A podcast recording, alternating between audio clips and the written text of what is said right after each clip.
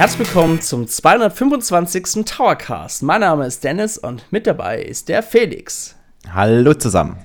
Ja, Felix, wir haben uns eigentlich schon lange nicht mehr gehört. Der letzte Podcast, den wir zusammen gemacht haben, war Podcast 221. Genau. Ähm, genau, ja, da haben wir über das erste Gameplay-Material zu Zelda geredet. Und heute reden wir wieder über Zelda. Wie kann es ja, eigentlich ja. logisch, gell? Uh, Entschuldigung, ich muss mich vielleicht im Vorfeld äh, schon entschuldigen. Ich habe es ein bisschen im Hals, aber ich versuche es äh, bestmöglich zu unterdrücken. Ähm, aber ja, ich finde, man kann nicht oft genug über Zelda Tears of the Kingdom reden, weil das ist so ziemlich das Spiel, auf das ich mich am allermeisten freue seit Jahren. Und ähm, deswegen hauen wir direkt ins Thema rein, denke ich. Genau, ja. Denn ihr wisst es sicherlich ja schon von meiner Preview-Video oder meinem Textform-Preview. ich war bei Nintendo gewesen ja, in der neuen Zentrale von Nintendo, eigentlich Luftlinie vielleicht 500 Meter entfernt von der alten ähm, Zentrale, wo es auch keine Zentrale waren. Ihr müsst es so verstehen, damals hat Nintendo das Gebäude geteilt mit anderen Firmen mhm. und jetzt ist es so weit, dass sie ihr eigenes Gebäude haben. Das heißt, sie wenn es um Parkplätze geht und so weiter, gibt es keine Streitereien mehr. sondern oh Gott, es war schlimm Nintendo. damals. Also ich kann ja auch ein bisschen da was, was von erzählen, weil ich war ja damals in dem alten Gebäude, als ich da mein Praktikum gemacht habe. Im 16. Stock, da kann ich mich noch dran erinnern. Also mhm. ich habe das auch ein, zwei Mal gemacht, dass ich wirklich die Treppen gelaufen bin, aber da ist dann die Mittagspause vorbei quasi, wenn du oben bist. und ähm, ja, also es gab halt ähm, extrem wenig Parkplätze und die waren auch relativ weit weg. Und ich habe es dann meistens auch so gemacht, dass ich immer ein bisschen früher kam. Das hatte zwei Vorteile. Einmal, ich habe einen Parkplatz bekommen und zum anderen bin ich diesem extremen Verkehr aus dem Weg gegangen, weil ich habe damals im Norden von Frankfurt gewohnt. Bräungesheim hieß das äh, Viertel, wo ich gewohnt habe. Mhm. Und ähm, Nintendo ist natürlich im Süden in dieser Industrie, in diesem Industriegebiet da, wo halt alle Firmen sitzen. Und ähm, die A A5 ist es, glaube ich, die ist halt ja. ab 9 Uhr wirklich zu. Da mhm. kommen die ganzen Berufspendler. Wenn du allerdings schon vor 7.30 Uhr über die A5 bretterst, dann bist du immer noch relativ gut durchgekommen. Und deswegen war ich immer relativ früh bei Nintendo, als ich mein Praktikum gemacht habe. Ja, also ihr müsst es so verstehen, es gibt mittlerweile beim neuen Nintendo-Gebäude, oder Felix auch für dich zur Information, einen Mitarbeiterparkplatz und einen Gästeparkplatz. Und es war mal richtig toll, einfach mal auf dem Gästeparkplatz zu stehen, weil ich kam halt, so, wie du meintest, vorher nie, habe ich nie einen Parkplatz gefunden, wenn es mal Events gab. Es gab nur eine Tiefgarage und die war relativ, äh, ja, teuer. Hm. Also ich habe immer ja. geparkt, äh, es gab hinten einen, einen, Sportplatz. Ich weiß nicht, ob du das auch schon mal ähm, ausgenutzt hast. Es ist ja relativ nah auch an, der, an einem Frankfurter Stadion dran. Ähm, und da gibt es hinten also relativ weit weg. Man muss dann bestimmt noch äh, einen knappen Kilometer zu Fuß laufen. Gibt es allerdings einen relativ großen Parkplatz, wo ich dann eben auch immer einen äh, bekommen habe. Das ist in der Nähe von so einem Sportplatz. Aber mhm. ich bin froh, dass es jetzt tatsächlich auch Besucherparkplätze gibt. Das war ja für dich dann optimal.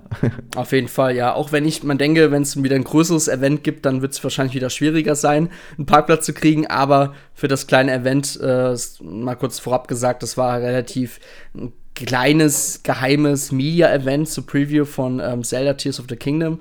Und ja, da habe ich natürlich einen Parkplatz bekommen. Ne? Aber ja. die größten Medienvertreter, die werden wahrscheinlich alle da gewesen sein, oder? Ähm, ja, auf jeden Fall waren da relativ alle großen Medienvertreter da, ja. Ja, ja, okay. Gut, ja, ähm, ich bin auf jeden Fall, fand es natürlich cool. Das Design her vom Gebäude erinnert sehr stark so ein bisschen an die japanischen, also in Japan zumindest, fand ich persönlich. Ich war ja schon mal in Kyoto gewesen von Nintendo-Gebäuden. Zwar nicht exakt, aber eher so dieses weiße, schlichte Design, gell? Und ich bin reingekommen und da vorne war quasi eine Rezeption, eine relativ große Rezeption mit einem riesigen Fernseher, wo ständig halt, ja, ein Trailer lief über die aktuellen oder alle, fast alle Nintendo Switch-Spiele. Ich wette mit dir, wenn heute kein Besuch oder wenn damals kein Besuchertag gewesen wäre, wäre das bestimmt ähm, ein Fernseher gewesen, wo die, ähm, wo die ähm, Möglichkeiten in der Kantine quasi dargestellt werden so, oder sowas. Vielleicht ja, aber man hat schon relativ immer viele Besucher gesehen, auch abseits unseres Events. Also da gibt es ja bestimmt auch mal viele Großhändler oder so, die mal zu Terminen dort vorbeikommen. Also ich kann mir schon vorstellen, dass das relativ oft dort läuft.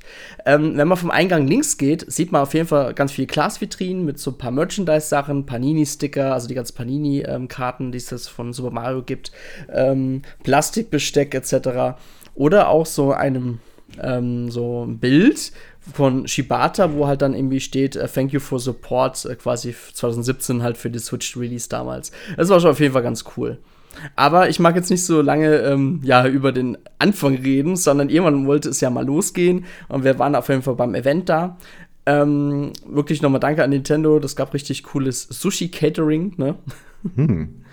Also es war ziemlich gut. Angeblich auch von einem ähm, japanischen Restaurant, was nicht so oft in Frankfurt gibt. Ich glaube nur ein, zwei ähm, so Restaurants und einen Convenience Store gibt es noch in Frankfurt, noch zusätzlich von diesen japanischen Kette, nenne ich es jetzt mal.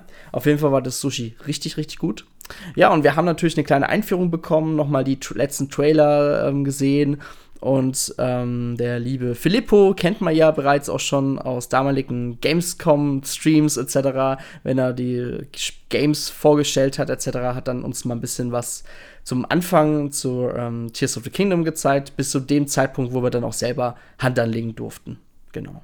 Er durfte dann auch zwei Demos spielen, wenn ich das richtig in Erinnerung genau, es habe, richtig? Es gab zwei Anspielsessions, genau. Ähm, einmal die Anspielsessions, ähm, das hat unmittelbar eigentlich so relativ am Anfangsgebiet gehandelt. Das auf den Great Sky Islands. Das ist so vergleichbar ein bisschen mit dem großen Plateau, auf jeden Fall, von Breath of the Wild. Ähm, dort lernt man halt auf jeden Fall erstmal die ganzen Module kennen, ja. Also die Synthese, äh, die Zeitumkehr, ähm, Deckensprung und ähm, die Ultrahand. Genau. Wird aber wahrscheinlich so ein bisschen linearer sein, wenn du jetzt auf so einer kleinen Insel dich äh, nur fortbewegst, oder? Weil ich finde, ähm, das war ja. auch schon so krass bei Breath of the Wild. Du bist auf diesem ähm, Plateau und kannst aber trotzdem so extrem viele Dinge direkt machen. Also war ja auch nicht vorgegeben, welche der ja. vier Schreine du als erstes besuchst. Tatsächlich habe ich gedacht, das wird sehr linear. Ich fand aber selbst dieses Anfangsgebiet schon sehr, sehr weitläufig und du gabst, es gab viele Geheimnisse drumherum. Also ich, hm. noch mal ganz kurz, ich darf ja auch nicht über alles reden, äh, was ich gesehen habe. Ihr werdet euch da ein bisschen gedulden müssen, bis ihr es selber spielen könnt, weil Nintendo ist da schon bei Zelda sehr streng. Es war bei Breath of the Wild damals auch so, dass man relativ wenig äh, vorab sagen durfte. Das liegt einfach daran, ich denke mal, dass Anuma und sein Team sehr auf diese Überraschungseffekte setzt. Ich denke auch. Also es hat ja auch bei Breath of the Wild keine negative ähm, Hintergründe gehabt, dass man im Vorfeld nicht so viel erzählen durfte. Genau, ja. Qualität ist ja erhaben gewesen, mehr als erhaben. Ich glaube, die wollen wirklich, äh, die, die haben wahrscheinlich auch bei Breath of the Wild ähm, gemerkt, dass viel von dem Hype, der dann um dieses Spiel entstanden ist, auch davon gekommen ist, dass die Leute halt nach und nach die Dinge entdecken. Und ähm, ich glaube, darauf setzen sie jetzt auch viel bei ähm, Tears of the Kingdom, dass sie eben auch ganz viel noch offen lassen, dass dann eben so kleine Entdeckungen, sei es irgendwelche besonderen Vehikel oder so, dass die halt dann im Laufe der ersten paar Wochen dann von den Usern übers Internet geteilt werden. Ich glaube, das ist der, das Marketingkonzept bei Tears of the Kingdom so ein bisschen. Weil anders kann ich es mir nicht erklären, warum man bisher so, also gut, jetzt in den letzten Wochen hat es ein bisschen angezogen, aber man ist ja extrem spärlich mit den Informationen umgegangen. Und deswegen glaube ich, dass ähm, Nintendo da so ein bisschen auf dieses Mouth-to-Mouth-Prinzip über Online ja. äh, setzt, weil eben es in Zelda so viel zu entdecken gibt. Genau. Und auf jeden Fall, ähm, ja, die Inseln waren, also das Anfangsgebiet ist einfach nur gedacht, damit man sich mit diesen ganzen Fähigkeiten auseinandersetzen kann. Ich muss zugeben, ich habe mich am Anfang richtig schwer getan, erstmal wieder mit der Steuerung. Ich habe auch ähm, davor kein Breath of the Wild mehr gespielt. Ganz ehrlich, wenn ihr euch gerne auf Tears of the Kingdom vorbereiten wollt, spielt einfach einen Tag vorher noch mal eine Stunde Breath of the Wild, einfach damit ihr wisst, wie springt ihr, wie könnt ihr kämpfen. Einfach noch mal so diese Basics noch mal kurz erlernen, damit ihr einfach Tears of the Kingdom noch mal einen guten Einstieg habt. Weil ich habe tatsächlich erstmal da gestanden, habe gedacht, oh Gott, wie kann ich noch mal blocken, wie kann ich noch mal springen, wie kann ich noch mal schlagen, wie kann ich noch mal werfen. Also das war tatsächlich so ein bisschen ähm, schwierig für mich gewesen. ja, ich könnte das auch nicht mehr. Also es ist ja eigentlich äh, immer alles Muscle Memory, aber ja. Bei mir liegen jetzt halt auch schon bestimmt drei, vier Jahre dazwischen, dass ich das letzte Mal das Spiel gespielt habe. Obwohl ich es ja so geil finde, aber ich habe mir halt auch gedacht, seitdem ich wusste, dass äh, Tears of the Kingdom in demselben Königreich spielt wie, oder in derselben Welt wie äh, Breath of the Wild, wollte ich eigentlich auch Breath of the Wild nicht mehr spielen, um dann quasi diesen Aha-Moment möglichst groß zu halten, wieder in diese Welt einzutauchen. Weil ich glaube, wenn du das vorher dann nochmal extrem viel gespielt hast, dann, weiß nicht, dann ist dieser Effekt nicht mehr so toll, wenn du äh, Tears of the Kingdom spielst. Auf jeden Fall. Ja, ähm, und die ersten Berührungspunkte hatte ich auf jeden Fall erstmal mit der Ultrahand. Das ist die Hand, mit der man quasi Gegenstände ja, bewegen könnt und natürlich auch zusammenbauen könnt. Das heißt, ähm, ich hatte zum Beispiel vor mir Lore, eine, eine kaputte Lore gehabt und ich, äh, es gab vor mir eine Schiene. So, das bedeutet natürlich, ich musste jetzt auf die andere Insel rüberkommen. Und klar, das erste, was ich getan habe, ist natürlich die Lore auf diese Schiene zu setzen, aber ohne irgendeinen Antrieb oder irgendeiner ähm, Physik, die mich nicht zum anderen Ende bringt, kann ich damit nichts anfangen. So, da gab es natürlich dann mehrere Möglichkeiten. Ich hatte äh, Ventilatoren auf jeden Fall in der Umgebung gehabt oder ich hatte halt eine Rakete gehabt. So, da konnte ich natürlich selber entscheiden, was mache ich jetzt dran. Ähm, man kann ganz normal die Sachen auswählen, ja. Wenn man aber die R-Taste gedrückt hält und den Steuerkreuz bewegt, kann man die Sachen auch rotieren. Das heißt, ihr könnt sie vom Winkel von einem Gegenstand selbst aus noch ein bisschen ähm, justieren. Das Dranmachen war relativ easy ich muss zugeben, am Anfang fand ich das ziemlich kompliziert, hat auch ein bisschen gebraucht, aber so mit dem zweiten, dritten Gegenstand war es dann viel besser. Also es ging dann besser von der Hand auf jeden Fall. Ist ja wahrscheinlich also, vergleichbar ja. mit diesem Magnetprinzip, das man schon im ersten Teil hatte, oder? Also so funktioniert das bestimmt mit dem Gegenstände hochwer hochwerfen oder hochheben. So ähnlich, ja. So ähnlich, ja. Bloß ein bisschen äh, mehr Gegenstände. Also mehr Möglichkeiten, so meint es, ja. Könnt ihr mhm. damit machen. Ähm, ja, also ich habe mich dann natürlich dann auch mal spielerisch für die Rakete entschieden. Ich habe die Down falsch rum dran gemacht. also man hat, man hat tatsächlich so ein paar Dinge, wo man sagen muss, okay, man braucht ein bisschen Eingewöhnung. Man muss einmal kurz draufhauen und dann bewegt sich das Ganze auch schon. Ja, also das sind so die Basics, die man am Anfang lernt. Und ich denke mal, für den Spieler ist es ein sehr, sehr, sehr, sehr guter Einstieg. Dann, ich will jetzt nicht so viel drüber reden, weil das soll ein bisschen Überraschung bleiben, aber es gibt natürlich dann noch andere Möglichkeiten, wie man auf andere Inseln kommt. Zum Beispiel war ja auch mal so ein Schienenverlauf, da war eine Schiene in sich gebrochen. Und da musste man natürlich überlegen, okay, wie komme ich jetzt darüber, ohne dass die ganze Lore runterfällt. Und das sind so Sachen, wo ich mir denke, ja, da gibt man dem Spieler auch die Möglichkeit, nicht nur dieses typische Zelda Breath of the Wild Prinzip mit, äh, ich muss mich jetzt irgendwie survival-like durch die Welt kämpfen, sondern ich muss auch jetzt irgendwie mehr mein, äh, mein Hirn anstrengen. Und das, ähm, das habe ich in den ersten Minuten sehr krass erleben muss, äh, erleben dürfen, dürfen. Und ähm, ja, der Betreuer. Kurze Zwischenfrage. Den, ja, ja, gerne. Was wäre denn passiert, wenn du runtergefallen wärst? Hätte sich dann, dann das Spiel wieder ja, zurückgesetzt? Oder? in dem Fall war unter, unter mir Boden. Ich hätte dann die Lore einfach wieder zu dem Gebiet wieder hinbringen müssen. Ah, okay. Ja, ist natürlich schon wieder viel Lauferei und viel Zeit, die man auch aufbringen muss, aber das ist halt ein Open-World-Spiel und das Ganze macht halt unglaublich viel Spaß. Ja, das denke ich mir.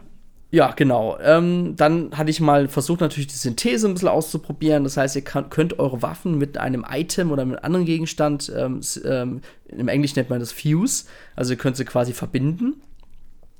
Mhm. Und ja, ich hatte zum Beispiel schwache Waffen und ich habe dann zum Beispiel, ähm, das war dann in der zweiten Anspielsessions, ich glaube, ich gehe jetzt auch mehr auf den Part ein. Ähm, bei der zweiten Anspielstation war ich dann quasi auf den Haru-Feld und vor mir war halt so eine Festung äh, voller äh, Bock Bockblins, so nennen sie sich, ne? Bock, mhm. Bock, Oder Bockhoblins? Ja, ich glaube, auf Englisch heißt sie Bogoblins, aber ich glaube, im okay. Deutschen heißen sie Bockblins. Auf jeden Fall ähm, war halt vor mir so eine Metallkugel, die ich natürlich erstmal mit Zeitumkehr, weil das hat man jetzt auch bereits in diesen ganzen Preview-Videos jetzt gesehen. Ähm, die ähm, Bockblins, die haben versucht, halt diese Metallkugel nach unten zu werfen. Das heißt, ohne Zeitumkehr wäre ich davon überrollt worden, ja. Also, das ist ja quasi ja. dann auch schon fast schon so ein Teaching von Nintendo über genau. die Trailer. genau, genau, ja. Und ich mit der Zeitumkehr konnte ich das ganze Ding halt auf jeden Fall rückwirkend zurückbringen zu den Gegnern und die haben damit halt Schaden erlitten. Mit der Synthese hatte ich dann die Chance, meine Waffe, egal was für eine Waffe, mit dieser Metallkugel dann zu verbinden. Das heißt, aus dieser großen Metallkugel wurde halt dann eine kleine Metallkugel an meiner Waffe, aber die hat extrem viel Schaden gemacht. Und das Ganze habe ich auch gebraucht, weil vor mir waren Bockblins gewesen mit so einer Rüstung. Und da habe ich mal getestet, mit der normalen Waffe kannst, kriegst du die gar nicht geknackt und du kriegst die nicht besiegt, die, die Monster. Du musst diese Metallkugel nutzen. Kannst natürlich auch explosive Fässer nehmen, ja, aber natürlich ist es ja schöner, wenn du so eine Metallkugel hast mit Stacheln dran, um das Ganze zu knacken, die ganze Nuss, und dementsprechend den Gegner dann zu erlegen. Ähm, es gab natürlich auch einen größeren Boss. Auf jeden Fall, äh, nicht Boss, es war so ein größerer Bockblins. Es war kein Hinox, sondern es war halt ein ganz normaler äh, Bockblins. Ein größerer und der hat natürlich auch so eine Waffe gehabt und ich musste den aber auf jeden Fall mit einer Taktik dann erlegen.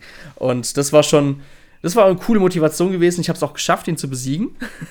Sehr war gut. Auch, war auch super cool gewesen. Hat auch viel Spaß gemacht. Aber dieses so, okay, ich muss mir jetzt eine Taktik überlegen. Wie komme ich erst in diese Festung rein? Will ich die von hinten überraschen? Soll ich, soll ich schon mal die, äh, die Bockblins mit äh, Bogen und Pfeilen schon irgendwie in der Distanz schon mal erlegen? Also, das war schon relativ interessant, auch wieder mal so ein bisschen Taktiken mit diesen ganzen Lagern, diesen äh, von den Feind ähm, äh, auch dann zu entdecken und auch zu überlegen, wie gehe ich da jetzt ran. Besonders Frage wieder? Ja. Dass ich kurz einhake. Ähm, du hast jetzt die neuen Fähigkeiten da ausprobieren können. Wie ja. viel von der Welt war denn auch anders? Also gab es dann neue Gegnertypen oder hast du neue Gegenstände jetzt gesehen, die du theoretisch hättest einsetzen können? Klar, man kann jetzt mit Fuse natürlich alles nochmal miteinander verbinden und ja. so, aber wie viel von der Welt hat sich denn dann neu angefühlt? Also das durfte ich mir noch gar nicht anschauen. Ich durfte mich nur auf diesem kleinen äh, Feld bewegen. Also ich mhm. durfte jetzt auch nicht großartig da jetzt rumreiten und mir Sachen angucken. Da müssten wir uns natürlich dann zum Release ein bisschen überraschen lassen. Genau. Aber die Gegner, die du jetzt da bekämpft hast, waren das alles bekannte Figuren waren, oder gab es auch neue? Es waren bekannte Figuren, ähm, allerdings mit ein paar mehr. Also zum Beispiel habe ich ja erzählt, dieser Bockblin hat so eine Rüstung, Rüstung gehabt. Das hatte mhm. ich bei Breath of the Wild, glaube ich, zuvor noch nie gesehen. Ähm, also, wenn jemand das schon mal gesehen hat, dann entschuldige ich mich für den Fehler. Aber auf jeden Fall war, kamen die Gegner an sich waren nicht neu, erstmal, die ich gesehen habe, ja. Okay. Ähm, genau. Auf jeden Fall, bevor ich diese Festung hochgegangen bin, ähm, gab es da auch so quasi so eine Art Treppenstufen-Durchgang und da konnte ich mich durch einen Deckensprung zum Beispiel ähm, durchbewegen und dementsprechend auch die größere Gegner überraschen. Ähm, ich würde mal so sagen, dieser Deckensprung wird eher so eine Spielerei sein, aber es wird man auch trotzdem im weiteren Verlauf mal brauchen, auf jeden Fall, um gewisse Truhen oder was auch immer zu finden. Ja, was mir aufgefallen ist in einem Gameplay-Video, da hat es ja. auch einer gemacht und er ist quasi, also es war wie so eine Art Baumhaus und die, die Treppe ging so um diesen Baum rum. Ja, also so, so ein ja. Kringelicht nach oben, so eine Wendeltreppe ja. quasi. Und er hat quasi das ähm, Feature genutzt, um quasi auf die Ebene über ihm zu kommen. Genau. Was mich allerdings da abgeschreckt hat, war, dass die Animation, um dann aus dieser oberen Treppe so. wieder rauszukommen, relativ lang dauert. Stimmt das? Ähm, ja, das stimmt. Ich, ich muss auch zugeben, ich war dann so fasziniert davon, dass ich nicht weiß, ob man es überspringen kann. Also ja, ich, diese Stelle habe ich auch erlebt, die du da erwähnt hast. Das ist auch die Stelle gewesen, wo man hoch zur Festung geht, diesen mhm. Baumhausmäßigen ähm, ähm, Konstruktion. Genau. Also ja, hat ein bisschen gedauert. Ähm, ich weiß jetzt aber leider nicht, ob man es überspringen kann oder nicht. Genau. Ähm, ansonsten dann gab es nochmal einen späteren Spielabschnitt, dann war ich dann wieder oben auf den Inseln und das war dann eine relativ freiere Umgebung. Das war jetzt, das war jetzt nicht vergleichbar jetzt mit diesem Anfangsgebiet, was so zum Lernen sein soll, sondern das ging jetzt wirklich hier, du hast jetzt hier mehrere Inseln, guck einfach mal, wie du vorankommst, so nach dem Motto. Und das, war, das Ganze war schon sehr Open-World-like. Ich hatte zum Beispiel die Chance, also ich kann es auch mal kurz erwähnen, man hat ja diese ähm, Tsunai ähm, oder Tsunai, ich weiß nicht, ob ich es richtig ausspreche, ähm, Devices. Und diese Devices zum Beispiel, das sind ja Ventilatoren, Raketen, wie ich schon vorhin meinte, oder sogar auch ein Drachenkopf, mit dem man dann quasi ähm, so Feuer spucken kann. Also man kann zum Beispiel diesen Drachenkopf an sein Schild fusen oder synthetisieren oder was auch immer. Und Dementsprechend kannst du mit dem Schild dann Feuer spucken oder auch mit deinem äh, Schwert sogar auch verbinden und da kann dann auch so wie so ein Flammenwerfer dann Feuer spucken. Ist schon Ach, extrem krass. cool gemacht. Auf, auf solche Dinge freue ich mich mit am meisten. Das klingt so geil. Mhm.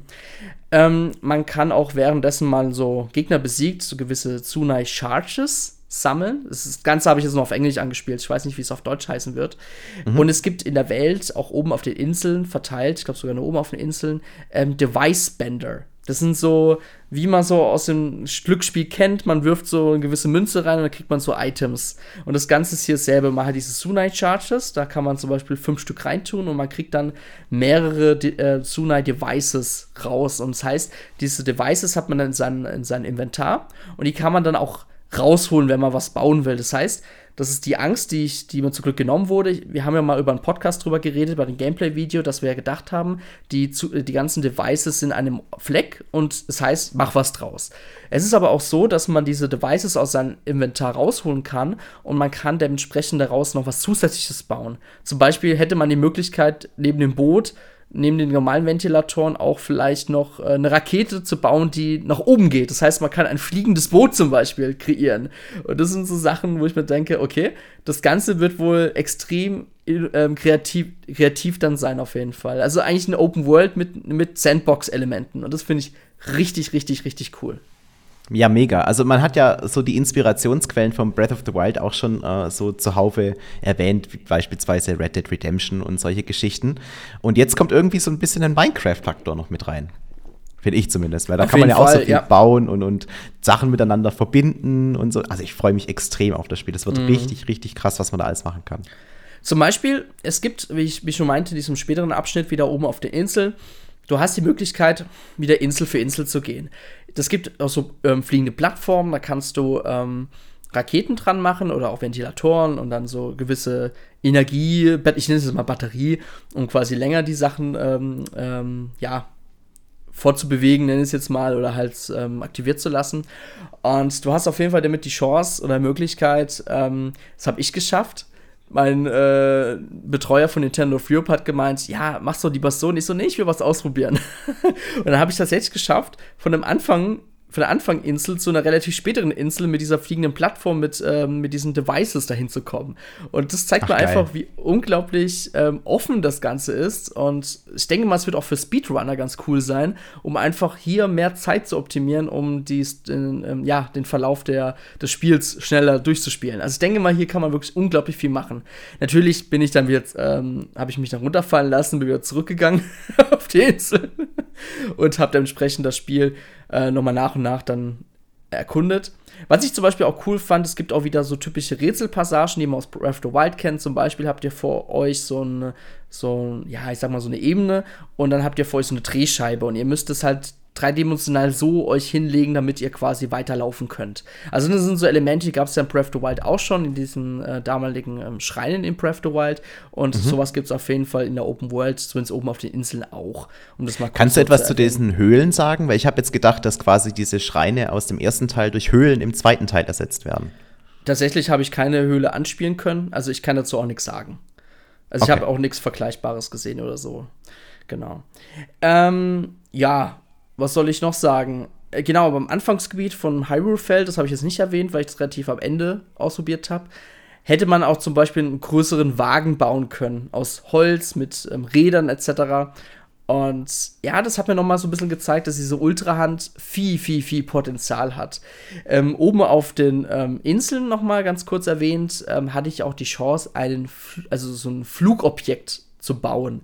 Und dieses Flugobjekt ist eigentlich schon echt interessant gewesen. Man hat dann ähm, auch so zwei Ventilatoren dran gemacht, eine Rakete für den Start auf jeden Fall, dann zwei ähm, Energieleisten, ähm, nenne ich es jetzt mal, und halt so ein Teil zum, äh, zum Lenken.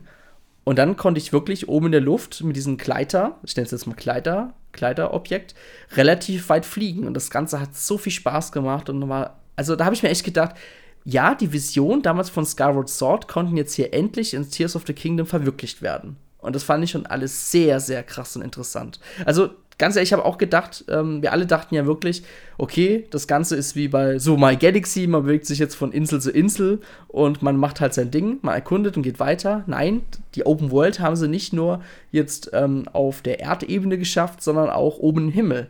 Und das finde ich richtig cool. Ja, mega. Also da freue ich mich extrem drauf. Und ähm, es hypt mich auch total, dass Nintendo auch in dieser Himmelswelt ähm, es einem erlaubt, so komplettes Spiel zu brechen und quasi vom Anfangsgebiet schon mehr oder weniger zum Ende zu gelangen, wenn man sich nur clever anstellt und die richtigen Maschinen zusammenbaut. So etwas mhm. hast du ja gerade vorhin ja schon ausprobiert ja. und bist dann in ein viel späteres Gebiet reingekommen. Mhm. Also ich durfte mich bewegen, wir durften natürlich uns nicht alles anschauen, da wurden wir schon geleitet. Ich habe dann auch gefragt, darf ich da auf die Insel? Da jemand, ja klar. Und dann bin ich hingegangen. Sehr gut. Wie viel cool von der Story hast du denn miterlebt? Gar nichts. Also das Ganze war wirklich nur, die Mechaniken kennenzulernen. Okay. Also wir durften, also storymäßig war gar nichts. Also da Hast du dann Nintendo, irgendwie nachgefragt, ja? ob das jetzt, das, ob Story ein größeres Element sein wird wie im ersten Teil oder sowas? Darüber hat Nintendo nichts gesagt und ich denke mal, das Ganze wollen sie als Überraschung lassen. Okay, ja, auch verständlich. Ja. Also vielleicht noch mal ganz kurz zu erwähnen, also Felix fragt jetzt bitte nicht genauer nach, aber ähm, es wird auf jeden Fall ähm, in einem späteren Verlauf des Spiels möglich sein, ähm, Konstruktionen ähm, einfacher zu bauen. Mehr darf ich dazu nichts sagen. Ja. Genau, aber das war Tears of the Kingdom. Ähm, das Ganze, ich glaube, 70 Minuten konnte ich es anspielen, was wirklich so schnell vorbeiging. Also das, ich habe mich so verloren wieder in der, in die Welt, in der Welt und boah, das war schon ziemlich cool, ja. Und ich freue mich unglaublich sehr, dann am 12. Mai endlich die Vollversion spielen zu können und einfach nach meinem eigenen Empfinden das Spiel so zu genießen, wie ich es halt will. 12. Mai, das ist ein Freitag? Mhm. Ja, okay, gut. Nur, dass ich das richtig äh, drin habe im Kopf. Ja. Vorbestellung ist da. nee, ansonsten kann ich leider nicht mehr sagen. Ähm, wenn ihr noch mal mehr Eindrücke ähm, haben wollt, die ich vielleicht jetzt auch vergessen habe, könnt ihr es gerne noch mal in der schriftlichen Preview oder in meinem Video-Preview noch mal nachlesen und nachschauen. Ich habe jetzt eigentlich relativ fast alles erwähnt. Ähm, ich habe auch einen Boss gesehen. Ich darf jetzt nicht viel darüber erzählen. Allerdings kann ich nur sagen, ja, man, man muss seine neuen äh, Modulfähigkeiten, die man erlernt hat, auf jeden Fall daran anwenden, um ihn zu besiegen. Und das Ganze fand ich schon cool. Also fand ich richtig cool, weil es mir so viel Spaß gemacht hat und ich hoffe, es gibt dann mehrere, also verschiedene Bosse, die man auch mit diesen Prinzipien versucht zu besiegen. So, genau. Also, oh, ich, Dennis, ich, der Podcast, ich, der hypt mich total auf das Spiel, muss ich echt sagen. Ich habe so Bock drauf. Ja, ich habe auch richtig wieder Bock drauf, wenn ich drüber rede. Also ich, ich glaube, ich glaube, ich muss zugeben, ich bin auch ein bisschen verwirrt, warum Nintendo nicht mehr damit herausrückt, weil dieses Potenzial in dem Spiel ist immens, ja. Genau. Also Nintendo macht das Ganze auf jeden Fall äh, auch sehr spannend und ich finde den Schritt gewagt, aber auch ganz gut, was, was sie da tun. Ja. ja, also ich bin, wie gesagt, ich bin mega hyped und ich glaube, das Spiel könnte so jetzt alles machen und ich wäre trotzdem ähm, im Hype des Todes. Also mein, ich, ich habe mich schon ewig nicht mehr so auf ein Spiel gefreut wie jetzt. Also ich, es ist ein richtig geiles Gefühl, was ich gerade habe. Okay. Ja, Felix, hast du noch irgendwelche Fragen? Ähm, dadurch, dass du halt relativ wenig jetzt noch weiter sagen kannst. Ähm, eher weniger. Ich würde dich jetzt einfach nur noch nach deinem Fazit fragen und ähm, wie du glaubst, wird ähm, Tears of the Kingdom im Vergleich zu Breath of the Wild sein. Boah, das ist schwierig zu beantworten. also Tears of the Kingdom wird auf jeden Fall anders sein als Breath of the Wild. Das Ganze fühlt sich mehr wie eine kontinuierliche, bessere ja, Weiterentwicklung auf jeden Fall an. Das ganze Ideenreichtum und die Kreativität, die wahrscheinlich die Entwickler so nach dieser Breath of the Wild Entwicklung so dann in den Köpfen gehabt haben, konnten sie jetzt wahrscheinlich damit verwirklichen. Man merkt auch, dass einige Elemente aus den zwei DLCs äh, von Breath of the Wild auf jeden Fall jetzt äh, verwirklicht werden können oder no noch mal zusätzlich ergänzt werden konnten. Also man merkt da schon, dass das Potenzial immens ist und Tears of the Kingdom wird auf jeden Fall besser als Breath of the Wild sein. Ähm, für Bastelfans auf jeden Fall ähm, mega Bereicherung. Und ja, ich freue mich drauf. Mehr kann ich eigentlich dazu jetzt auch noch nicht sagen. Okay, aber noch eine kleine Frage zum Abschluss ja. und ich glaube, die kannst du nicht beantworten, aber vielleicht kannst du so eine Wahrscheinlichkeit geben. Ähm, wie hoch schätzt du die Wahrscheinlichkeit, dass man in Tears of the Kingdom nicht nur schwimmen, sondern auch tauchen kann? Ähm, also in der Anspielversion hat, war ich ja auch im Wasser und ich mhm. konnte nicht tauchen. Also das du ging konntest. nicht. Du konntest nicht tauchen, okay. Nee, Aber vielleicht gibt es ja später irgendwie Equipment, dass man es machen kann. Ich weiß I don't know. Nicht. Also ich weiß nicht, irgendwie war das so ein Feature gewesen, das ich in Breath of the Wild so vermisst habe. Ja. Und ich hätte drauf schwören können, dass es in Tears of the Kingdom geht. Aber ja, mal schauen. Okay. Gut, das war's auch schon. Ich denke mal, wir wollen es jetzt auch nicht unnötig in die Länge ziehen. Also mehr habe ich jetzt auch nicht mehr zu sagen. Ähm, genau, das Internet ist ja eigentlich schon fast geflutet mit diesen Preview-Videos. Also das Material, mhm. was ich genutzt hatte, war äh, B-Roll-Material von Nintendo. Es gab auch einige, die durften selber aufzeichnen, allerdings durften sie auch nicht mehr zeigen, als das, was ich gezeigt habe. Nur halt anders. Ne? ja. Gut. Gut, dann war's es. Vielen Dank, Dennis. Äh, ja, kein Ding. Ich äh, danke auch äh, an dich, dass du auch nochmal Fragen gestellt hast. Und ich hoffe, ich konnte euch doch nochmal alle heiß machen auf den Titel. Genau. Das war's auch schon. Dann danke für eure Aufmerksamkeit für den 225. Towercast und wir hören uns dann wieder, wenn Zelda Tears of the Kingdom erschienen ist. Genau, so machen wir es. Und dann machen wir einen richtigen Deep Talk nur über Zelda. Zum dritten genau. Mal in Folge. genau, das machen wir. dann, tschüss. Macht's gut, Leute. Ciao.